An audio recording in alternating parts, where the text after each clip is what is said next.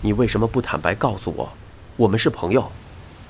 汤川一听，倏然睁眼，一脸严肃地说：“你是我的朋友，同时，也是警察。”草剃哑口无言，他第一次觉得和这位多年好友之间有一道隔阂。正因为身为警察，眼看好友面对前所未有的苦恼，却连个原因都问不出来，汤川说。我现在要去找花冈镜子，你要不要一起来？我可以去，无所谓，不过请你别插嘴。明白。汤川转身迈步，草剃紧随其后。汤川最初的目的地是变天庭，他打算去找花冈镜子说些什么。虽然草剃很想立刻问个究竟，但最终还是忍住了，只是默默的向前走。汤川在青州桥前走上台阶，驻足停步。汤川指着旁边的建筑说道：“那栋办公大楼，入口处有玻璃门，看到了吧？”草剃将目光转向那里，玻璃门上赫然映出两人的身影。和案子有什么关系吗？汤川说：“命案刚发生时，我来见过食神。”当时我们俩也这样，望着映在玻璃上的身影。但当时我完全没注意，是听食神说才意识到。在那之前，我压根儿没想过他可能和命案有关。能和久违的劲敌重逢，我甚至有点乐昏了头。你是说，你看到映在玻璃上的影子后，才开始怀疑他？当时他这么说。你看起来还是这么年轻，和我大相径庭。你的头发也很稠密。说着，还做出在意自己头发的小动作，这点让我大吃一惊。食神这个人，是个绝对不在意外貌的人。他一直坚持，一个人的价值不该靠这种东西衡量。他也绝对不会选择受外貌左右的人生。现在，居然对外貌耿耿于怀。他头发的确稀薄，但竟然为了这种事哀叹。我因而才察觉，他正处于不得不在意外表与容貌的时候，就是恋爱之中。不过话说回来，为什么他贸然说出这种话？是突然在意起外表了？草剃察觉出汤川的言外之意，随口说道：“因为他马上就要见到心上人了。”汤川点点头。我也这么想。我怀疑那个在便当店上班的女子、公寓邻居、前夫遇害的女人，就是他的意中人。不过这样就会出现一个很大的疑问，那就是他对待命案的态度。照理说，他应该很在意，但他表现的像个旁观者。或许怀疑他在恋爱，是我想多了。于是我又去找他，和他一起去便当店。我想从他的态度中看出什么端倪，结果出现了一个意料之外的人——花冈镜子的一个男性朋友。草剃说：“工藤邦明，他正和花冈镜子交往。”好像是。食神看到了工藤和花冈镜子交谈时的表情。汤川皱起眉，摇摇头。看到那个表情，我不得不承认，食神爱上的就是花冈镜子。他的脸上分明浮现出嫉妒。可是这样推断，同一个疑问又出现了。足以解释矛盾的理由只有一个：食神和命案有关。你对他的怀疑就是这样开始的。草剃再次眺望大楼的玻璃门。你这个人太可怕了，对食神来说，小小的疏忽，竟成了他的命门。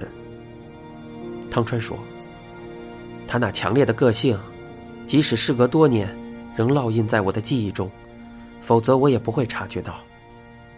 只能说食神运气不好。”草剃说着朝马路走去，他发觉汤川没跟上来，立刻停下脚步。不是去变天庭。汤川低着头走进草剃。我想提一个对你来说很苛刻的要求。草剃苦笑。那得看是什么。你愿意抛弃警察的身份，以朋友的身份听我说吗？什么意思？我有话对你说，不过，是要对身为朋友的你说，不是警察。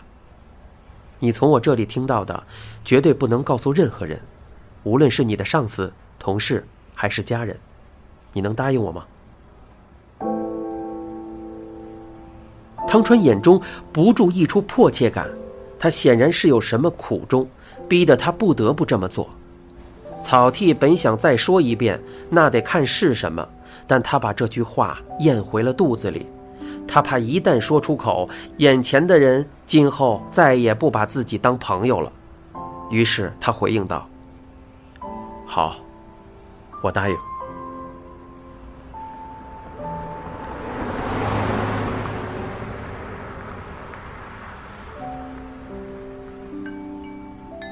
目送买炸鸡便当的客人走出店门，镜子看看表，再过几分钟就六点了。他叹口气，摘下白帽。工藤白天打电话给他，要他下班后见个面。他是这样说的：“下班后我们见个面，算是庆祝。”工藤的语气很兴奋。镜子问：“庆祝什么？”工藤说：“这还用说吗？”当然是庆祝凶手落网，你终于摆脱那个案子，我们也不必再小心翼翼的保持距离，担心警察缠着不放，当然应该举杯庆祝一下了。工藤的话听起来兴奋自然，他不知道实情，当然会如此。可是镜子怎么有兴致呢？镜子说：“我没心情。”为什么？发现镜子默然不语，他才像突然醒悟似的说道：“我懂了。虽说你们离了婚，但被害人毕竟曾是你丈夫。说什么庆祝，是我太不谨慎了，对不起。”他完全误会了，但镜子依然沉默。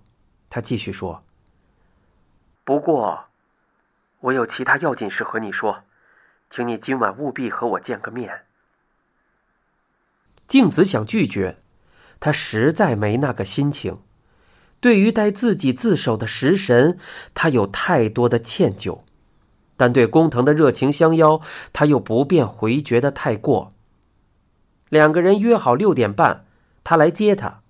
虽然工藤很希望梅里同行，但静子委婉的拒绝了。现在不能让梅里和工藤见面。静子打电话回家。留言说要晚些回家，一想到梅里必会胡思乱想，静子就心情沉重。六点一到，他解下围裙，向后面厨房的小袋子打声招呼。